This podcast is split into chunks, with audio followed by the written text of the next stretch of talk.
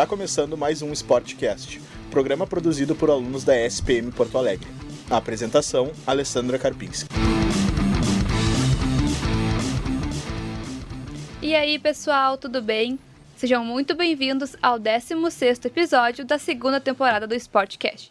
No programa de hoje, vamos falar sobre a Libertadores Feminina, a final da Libertadores, a 28ª do Campeonato Brasileiro, e eu sou Alessandra Karpinski e está no ar mais um Sportcast. Roda a vinheta!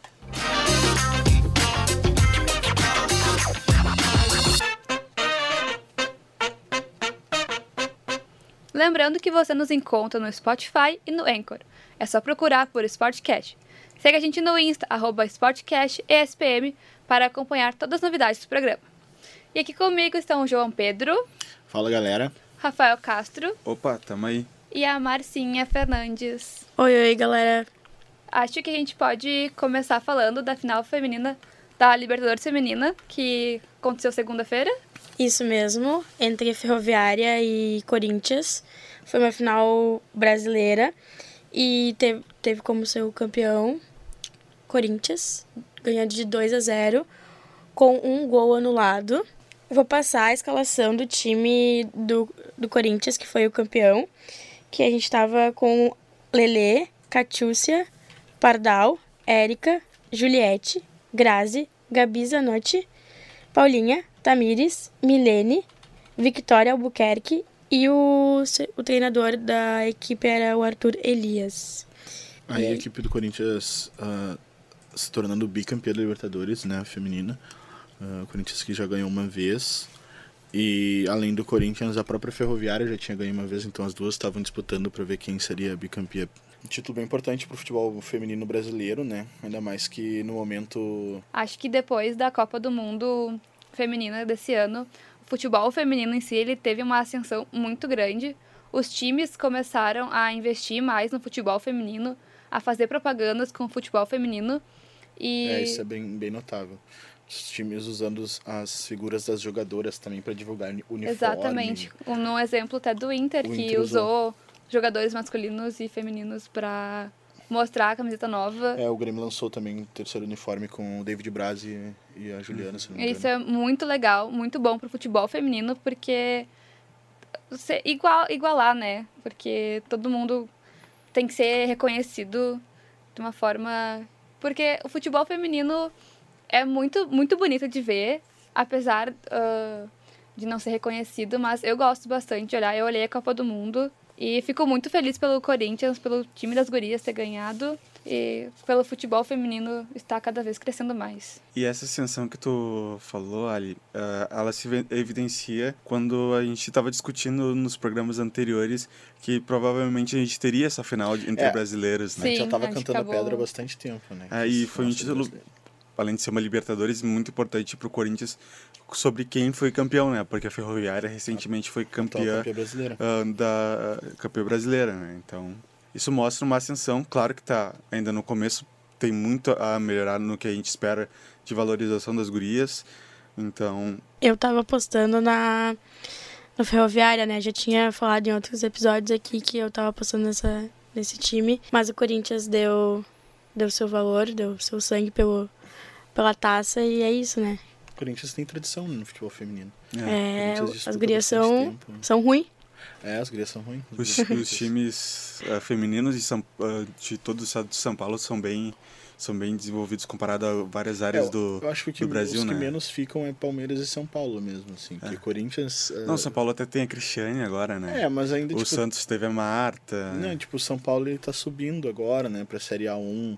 Uh, o Palmeiras também está começando um trabalho há pouco, mas histórico mesmo é Santos e sim, Corinthians e a Ferroviária que vem já há um tempinho fazendo sim. um trabalho legal assim no feminino.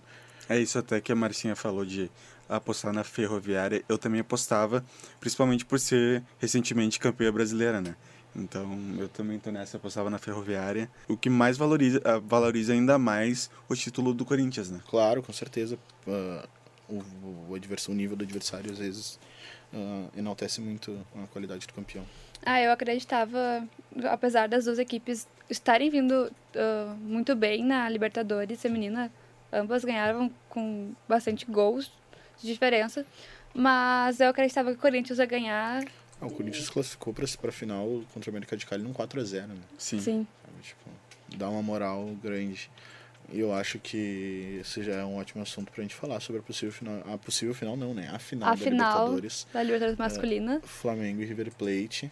Que o, o Flamengo conseguiu fazer um resultado de respeito em cima do Grêmio. Acredito que o primeiro tempo foi bem parelho entre as duas, as duas equipes, mas o segundo tempo o Flamengo acabou sendo muito superior, tanto que Eu acho que o Grêmio sentiu um pouco do primeiro gol, né? E o gol, eu sei, eu sempre comento isso, mas o gol em fim de primeiro tempo é sempre foda. Tipo, sempre dá um baque no time, assim, porque entra no vestiário meio abalado de ter tomado gol no fim do primeiro tempo, e aí, eh, às vezes, o primeiro tempo, o, o intervalo é o momento que o time tem pra recomeçar um novo Sim. jogo e começar uma nova, uma nova caminhada nessa, na, na partida. E o Grêmio volta, talvez, nesse âmbito, assim, visando isso, porém toma um gol logo de isso saída. comentar. O... E um golaço também, sabe? O Gabigol numa Acho fase espetacular.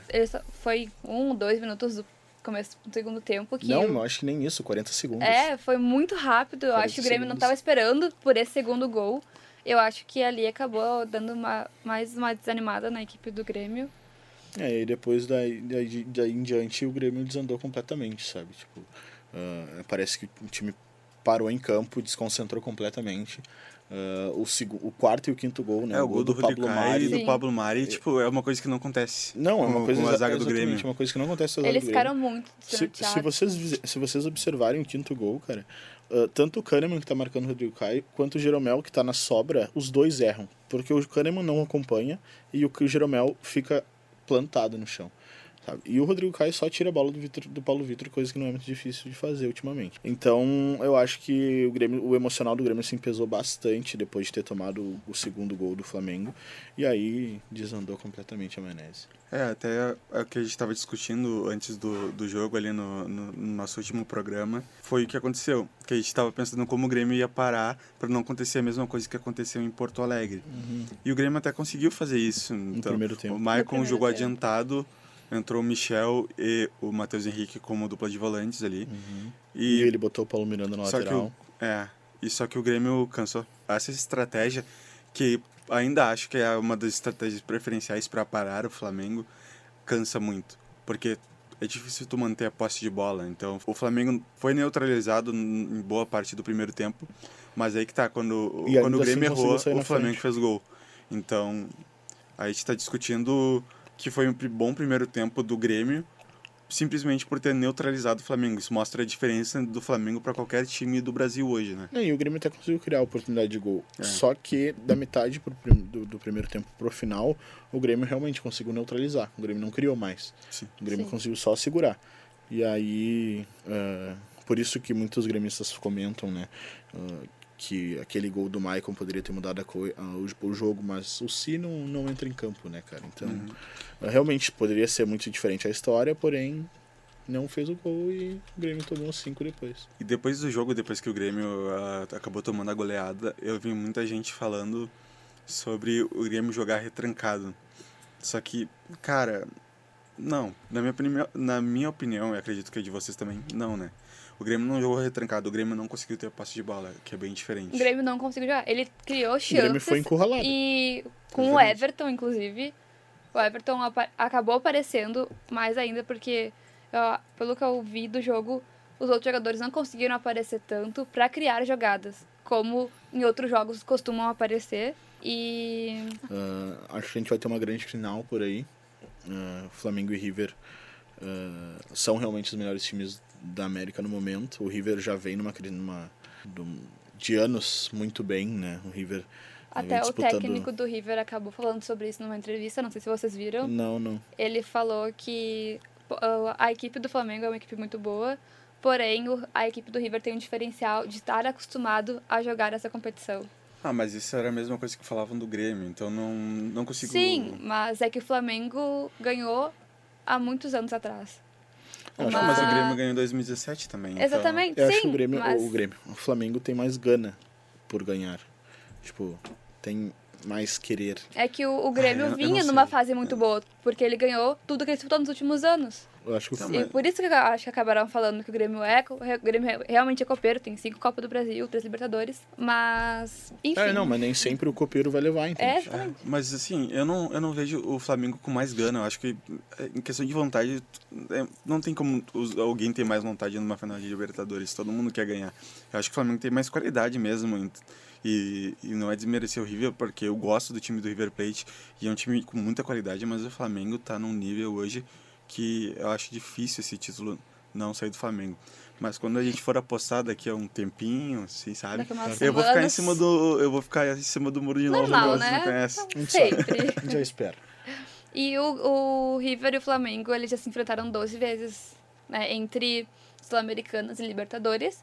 Se enfrentaram River na Libertadores acabou- de 2015, não? É, Eles se enfrentaram no ano eles se passado enfrentaram no também. Ano passado, passado também. também. É. E o River acabou ganhando cinco vezes, o Flamengo quatro, e empataram três jogos. Então eu acredito que tem tudo, tudo, tudo, tudo assim, ó, pra ser um, um jogão, uma baita final. Que, como tá acontecendo as manifestações, No protestos no Chile, É, o Chile tá em colapso total, né, cara? será que a gente vai ter mudanças no palco da final? Tem bastante gente comentando sobre isso, né? Sobre a possível mudança no palco da final. Até porque a situação, situação de. Já é situação de emergência no Chile há muito tempo. Eh, faz umas três ou quatro semanas já. E é um grande evento, tipo, pode ser. Pode se vir a se tornar essa final única, pode vir a se tornar como uma final de Champions League, em que assim, é o maior evento do ano Ah, para para a cidade que vai receber o evento, sabe? Estão, inclusive, comentando se seria válido fazer uma final única, ah, em considerando o que está acontecendo no Chile, voltar a fazer final de, de, de duas partidas, jogo de volta e tudo mais. Mas também a gente não pode deixar de considerar o que está acontecendo no Chile, que é muito grave e não tem. ah, eu acho que a gente não tem espaço para ter mais uma gafe como aconteceu no ano passado de a final ter que ser adiada e interrompida e tudo o que aconteceu, sabe? Tipo, no, no jogo de Eu não- ida... Não, Eu não sei isso- se vai ser. Eu não sei se vai ser ah, adiada porque temos bastante tempo até lá, mas alguma coisa deve ser feito. Até aqui, quando a gente está gravando, é dia 30 de outubro, ah, agora são 2h42, tem a última notícia que, eu- que surgiu aqui no Globo Esporte, é que o Chile cancelou o encontro de chefes de Estado e a Comebol começa a discutir mudar a sede da final da Libertadores. Exato. Então tá surgindo muitas notícias e essa é a última que apareceu aqui no Globo Esporte.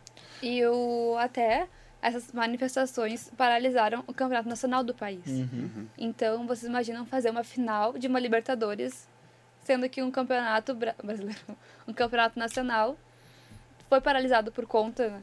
Eu acho que deveriam mudar e rever. Porque É, aí que tá, entende? É uma Tipo, situação muito complicada. É Ah, eu sou uma pessoa que é contra a final única, então quando eu vi uma notícia, não me lembro aonde agora, então para dar os devidos créditos, que poderia ser em dois jogos novamente, um no Rio, um em Buenos Aires, cara, eu ficaria muito feliz. É, mas aí que que tá, né? Porque, na verdade, só adiaria essa questão da final única que pro ano que vem que já temos um, um palco definido que vai ser Maracanã, né? É, mas Sim. ainda a América Latina em geral, não totalmente, mas em boa parte dela tá vivendo bastante crise, muitos protestos, América- então vai que eles param assim e repensam e daí tragam a felicidade novamente para América mim Latina de de ter uma duas forma- partidas. A América Latina, de uma forma geral, tá em colapso, né? meu? É. complicado. Ah, mas com certeza vai ser uma grande final. Eu acho que River e Boca, River e Boca, River e Flamengo ah, tem tudo para ser um dos maiores jogos dos últimos tempos. Com certeza. Porque é isso, sabe? Tipo, é como se a gente tivesse dois Atlético Nacional em 2016 ah, em altíssimo nível, sabe? Tipo, as duas equipes redondinhas, Ah, fechadinhas. qualidade, com certeza. É, sabe? As duas equipes jogam muito bem, jogam muito fácil. hum, e tem jogos ofensivos, sabe? Vai ser bastante interessante ver ah, essa partida. Como que. É que aí que tá também, né? Pode acontecer que vire uma, um Tottenham e Liverpool na final da Champions League e o jogo seja- seja horrível. Ah, justamente porque os dois são muito pra frente, pode ser que os dois fiquem com medo de ir pra frente. Eu Mas que o que eu acho, improva- eu É. acho improvável, levando em consideração ah, a personalidade dos dois técnicos Sim. de não de não abrir mão do seu estilo de jogo, sabe? Uhum. Ah, e o, próprio estilo dos times e a moral dos times. ah, o Flamengo tá muito nessa nessa pilha, nessa emoção, nessa eu acho entusiasmo mesmo, tipo, de tá rolando, sabe? Tipo, eles, dessa vez eles não estão falando nada em cheirinho, não estão falando de, de segue o líder no brasileiro, eles estão quietinhos Eles estão lá dele. dele. Eles Isso não- que eu acho muito interessante da equipe do Flamengo, porque os caras não. Olha quanto tempo que eles não perdem. E eles são ali. É, eu É. acho que eles acabaram aprendendo com alguns os últimos anos de que ah, acabaram brincando e É provocando e acabou não acontecendo. E agora que eles estão. Super É. favoritos. É, brasileiro tá praticamente. É, tá- o time é falta, falta o mindinho de uma das mãos. Eles podem ganhar o campeonato na tri- na 33 rodada. É. Pô, complicado. Ah, mas eu acho que o Flamengo, justamente por estar nesse momento, assim, de entusiasmo e êxtase e fechamento, assim, com a torcida mesmo, sabe? Ah, mostra muito a maturidade que o grupo tem para lidar com esse tipo de responsabilidade. Eu acho que o Flamengo pode, pode sim levar essa Ah, e Libertadores. contribui muitos jogadores vindo de fora, né? Também. O Flamengo pode levar essa Libertadores e olha, juro pra vocês que eu acho que se Flamengo e Liverpool se enfrentam na final do Mundial é um grande jogo. É o, é Mas o eu jogo acho mais que a gente- aberto entre o sul-americano e o europeu em muito tempo. A primeira vez que Não, e aí que tá. tá, tá, tá aberto. Eu acho que acontecer. qualquer um dos, Vocês já que deram for, um spoiler do placar, do placar não, do palpite de vocês Não, na final, né? não, é Não, que pra mim, o, o- para mim, o meu palpite básico é 0x0 pênalti loteria. Sempre mentira. eu acho que Não, assim, mas- ó, eu acho que Não, o- eu também acredito que o, vai dar Liverpool e Flamengo na final do Mundial, mas. Ah, ela já tá adiantando, eu ela acho já que assim, ignorou ó. a Libertadores e a semifinal do Mundial ali. Ela já tá direto já na finaleira. Já. eu acho que quem passar da Libertadores, quem vencer a Libertadores, vai fazer um jogaço contra o Liverpool, sabe? Não tem muito como fugir de uma grande uma grande final de Mundial, até porque o River no ano passado vacilou, né? É, então É. tem tudo pra querer vir de novo com muita vontade e muita gana pra levar essa, esse Mundial. Mas daqui uns programas a gente volta daí pra A saber o palpite de É, pra vocês. saber o palpite oficial. Não dá chance pro Rafa sair de cima do muro e dar chance pra É, tem tempo pra pensar, Rafa, analisar. 0x0 não vai valer dessa vez.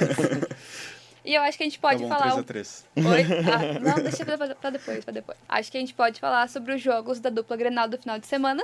Hum. E já projetar um pouquinho do jogo de hoje, do Grêmio, e de amanhã do Inter. Eu acho que um jogo muito maduro do- da parte do, do Inter. Que foi o primeiro jogo com o técnico novo. É, exatamente. no Queria saber o que do- vocês acharam. Ah, perceberam alguma mudança no time? Eu não percebi muita mudança no primeiro momento, assim. Acho que foi...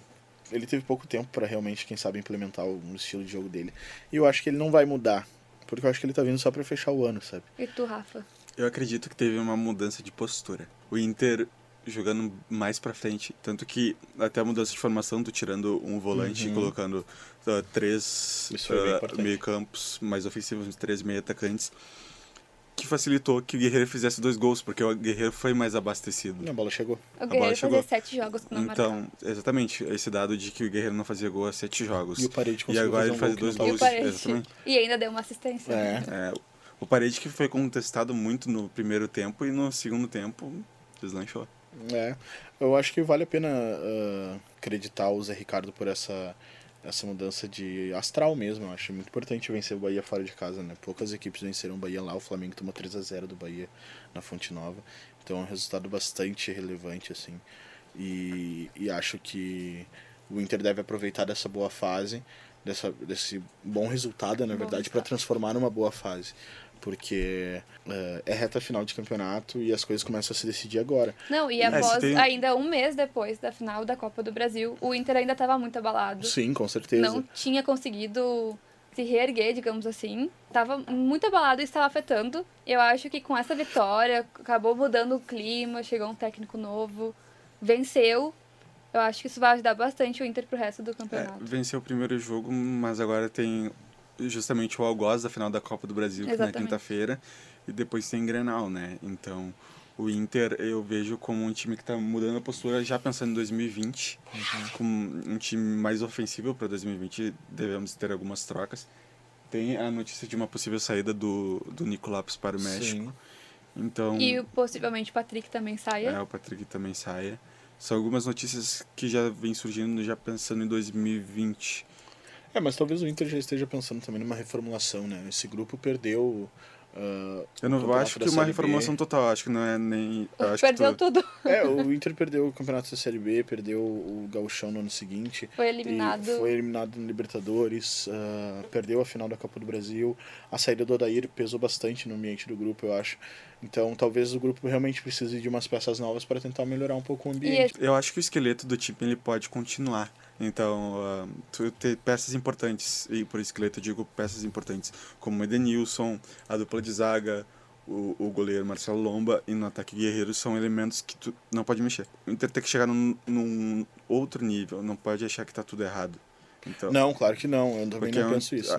Teve, uh, teve pontos importantes, então chegou numa final de Copa do Brasil. Claro, não é do tamanho do Inter uh, ficar tanto tempo sem ganhar e ter perdido alguns títulos em que ele era favorito, mas ainda assim é um esqueleto que, que deu alguns frutos dentro de campo, de, de o time jogar bem, e então é necessária reformulação, como tu falou, e mas às vezes a, a, algumas pessoas podem achar a, que é necessária uma reformulação mais forte. Não, completa. E não é isso, eu concordo.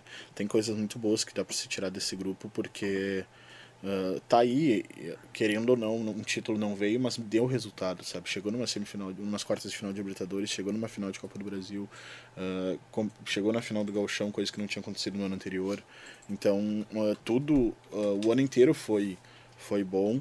E o Inter segue brigando nas cabeças desde o início Sim. do campeonato. Sim. E o ano passado também o Inter brigou nas cabeças, sabe? O Inter foi perder a segunda Inter, colocação é, do campeonato no final a... das, nas últimas rodadas. Então, eu acho que não tem, eu acho que tem muita coisa boa sim que dá para ficar mantendo esse time.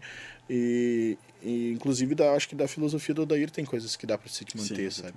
Uh, apesar de ele ter os seus defeitos e ter Até errado em algumas questões. Novo uh, ele poderia. Tem coisas que sim que dá para se manter na filosofia. E falando agora um pouco sobre o Grêmio. Uh, o Grêmio ganhou 3x0 do Botafogo, né? Foi um jogo praticamente fácil pro Grêmio. Foi, foi bem natural. Botafogo assim. não atacou praticamente. Então, queria que eu falasse um pouco sobre o jogo do Grêmio. Umas analisadas. Eu acho que o Grêmio venceu, assim, da forma Grêmio de jogar brasileiro, sabe? Joga bem natural e quando consegue jogar com naturalidade, consegue desenvolver um bom, resultado e bom futebol. Uh, o Grêmio esqueceu completamente, parece que tinha tomado um sarandeio na, na quarta-feira e conseguiu focar, virar a chave, como a gente vinha falando, né? E dessa vez virou a chave para o Campeonato Brasileiro, que é a única coisa que restou, e conseguiu fazer um bom resultado. O time do Botafogo acho que não é parâmetro para analisar o desempenho do Grêmio e, e e astral até, porque o time do Botafogo é muito, muito fraquinho com relação ao time do Grêmio. Uh, o Botafogo sofre muito com a alimentação do, de chances para o Diego, Diego Souza na frente. O Diego Souza é muito isolado na frente. O João Paulo e, e Cícero não conseguem fazer praticamente nada no meio campo do, do Botafogo. E o Grêmio soube, soube administrar e, e desenvolver o futebol em cima disso. Uh, um gol importante pro Maicon também, que, que tinha perdido o gol na quarta-feira. E, e uma, uma, uma, boa partida também do Luciano. Acho que o Renato mexeu bem, assim, colocando Luciano e Tardelli. E depois, durante. O André estava suspenso, né? Então, por motivos de suspensão que ele não jogou. Uh, e acho válido também destacar a atuação do Tassiano. Uh, o Tassiano deu, fe, fez, fez um gol, fez um dos gols. E o Cebolinha deixou dele no final, né? Isso que eu queria falar. Um jogo bem importante pro Cebolinha, porque um atacante do nível do Cebolinha ficar seis jogos sem marcar devia estar tá pesando um pouquinho para ele. Exato, assim como a gente comentou do Guerreiro também, sabe? Os jogadores do, de, desse nível não ficar seis jogos, sete jogos sem fazer gol é representativo, sabe? E, e o Cuca falou isso na, na última entrevista dele coletiva depois do antes de ser demitido do São Paulo que quando as coisas começam a dar errado, a bola começa a pesar e a bola começa a queimar. Então o cara começa a pensar mais nas outras chances que ele vai tentar. E aí cabe a jogadores como Everton, Cebolinha e Paulo Guerreiro ter personalidade para não parar de tentar, sabe? Exatamente. E, e o Everton arriscou um chute que tinha sei lá quantas pessoas na frente dele, quase o time inteiro do Botafogo, metade do time do Grêmio na frente dele. A bola acabou batendo no, no zagueiro e entrando. E foi o terceiro gol do Grêmio. Uh, já foi perto do final, né? Mas ainda assim o Grêmio foi muito superior ao Botafogo durante todo o jogo. Assim. O Grêmio dominou praticamente o meio campo e assim desenvolveu o jogo. É, uh, bem como tu falou, a questão do, do Botafogo não ser um time com parâmetro, então uh, a questão do jogo de domingo foi muito importante pela questão do anímico. Saber se o Grêmio ia dar a resposta ou se o Grêmio estava ainda muito abalado com o resultado da, da última quarta-feira. Então, esses 3 a 0 mostrou a capacidade do time do Grêmio de não se abalar com a última derrota, que foi uma derrota muito sofrida, e retomar porque o Grêmio precisa estar na Libertadores, né? Então, que é uma que é uma uma briga bem intensa que vai ser até o final do campeonato. Uh, o Grêmio, eu acho que vale a gente destacar a coletiva do Renato, né, que novamente, voltando a cravar coisas, uhum. uh, cravou que o Grêmio estará no G4 ou no G6, então o Grêmio estará na Libertadores no ano que vem. Isso ele pode garantir. E eu acho que quando ele faz uma coisa, uma declaração desse tipo, na verdade, ele tá mais querendo mexer com o vestiário do que qualquer coisa, sabe? Porque uh, ele tá indo lá, botando a cara a cara tapa pelo grupo, pelo grupo, dizendo que sim, a gente vai chegar na Libertadores. Uhum.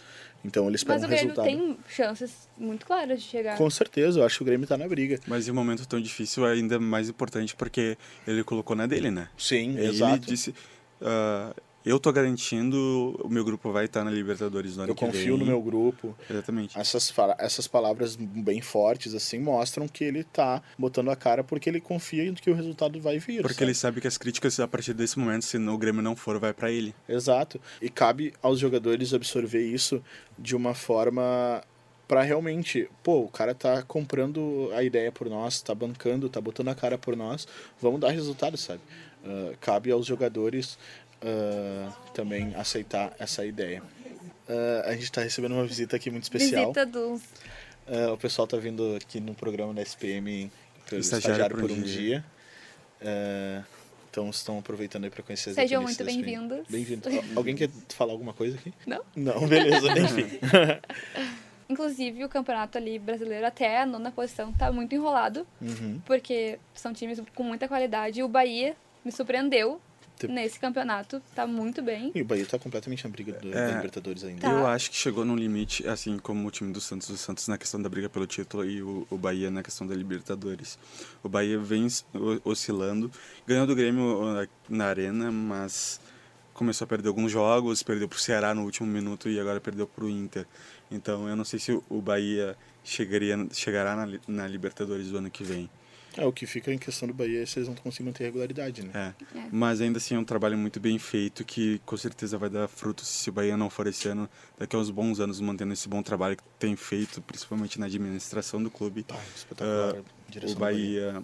No, nos próximos anos estará na Libertadores e poderá ascender como um dos principais times ali na, uh, na, na, disputa, no, na disputa pela G4. Libertadores G4. E eu queria saber o palpite de vocês pro jogo de hoje do Grêmio e do Vasco. Acho que o Grêmio e Vasco vai dar 1x0 Vasco. Isso, e se o, o Grêmio ganhar, ele consegue já entrar, entrar no, no, G6. No G6. Né? Sim. É bem importante pro Grêmio entrar no G6. Sim. Porém, acho que o Grêmio vai sentir um pouquinho uh, do São Januário e vai ceder 1x0 pro Vasco. Ainda mais que o Vasco tá embalado. E tu, Rafa? Quero ouvir a opinião do Rafa, né? Vamos ver se ele vai ficar em cima é, do muro Vamos ver de se novo. até no brasileiro tu fica não em cima vale do muro. 0x0, não tem pênalti. Eu quero elaborar minha tese primeiro. Eu acho que tanto os jogos de Grêmio e Inter vão ser muito abertos, então podem acontecer qualquer coisa, mas eu aposto em 2x1 Vasco da Gama hoje. Não fiquei em cima do muro, hein? Ó, Tá. ele, vai, ele se jogou. E Ó, tu, vamos bater palma pro Rafael que se É, jogou. abriu, né? Obrigado, obrigado. Tá, tá, tá. Essa valeu palmas. Vai, ah, eu acho que vai ser... Ai, ai, sei lá, sabe? Eu sou... Não, sempre erro, sempre erro. Mas acho que vai ser... Vai empatar isso aí, sei lá. Tá, pode ser, Vai- não, vai é uma, empatar, ma- não é É, vai uma, não é um mau palpite. Hoje quem ficou no- em cima do muro fui eu. Não Mas é um acontece. mau palpite. Não vou negar que eu também estou em cima do muro. Mas antes de falar o meu palpite, eu queria saber de vocês sobre o do Inter e do Atlético amanhã, pra eu finalizar com o meu palpite. Eu Vai. acho que o, o Inter e Atlético vai ser 1 a 1 Vai, agora eu vou junto contigo um a um, tá? Eu vou ficar em cima do muro nessa. Eu acho que vai perder o Inter e vai, Que eu- vai perder de 1 a 0 O Atlético, eu, eu sinto que o Atlético tá usando o Brasileirão pra testar o ano que vem.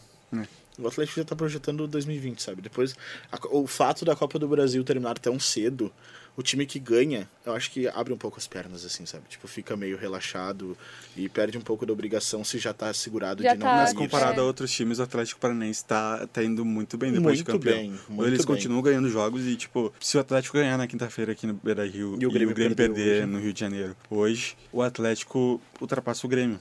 Chega em sétimo colocado. E o Inter chega a perder posição caso, O caso Inter perca o pode perder posição pro Corinthians, pro Grêmio. Eu não sei se pro Atlético Paranaense tem que ver a questão do desempate. Os critérios de desempate. É. Qual é a pontuação de Inter e Atlético? O, O Inter, tem 45. 45. e o Atlético 42. E o Grêmio 44. 44. E Corinthians Corinthians 45 45. também. O Corinthians é outro time que tá na descendência agora, né? É, o cara, Fábio eu- Carelli tá sendo bem contestado. Bem contestado. Eu acho que é o pior momento dele no, no Corinthians. É. Ah, e o momento de maior tensão, assim, que ele mais tá Corinthians vem em derrotas e empate nos É, últimos e não cinco é jogos. Exato, o Corinthians vem E bem não é mal. absurdo o Corinthians perder hoje na- lá em Alagoas pra CSA, porque E o CSA é- tá conseguindo bons E resultados não é lá. absurdo o Inter, o Corinthians não classificar para Libertadores. Sim, sim. O elenco do Corinthians não tem mão pra.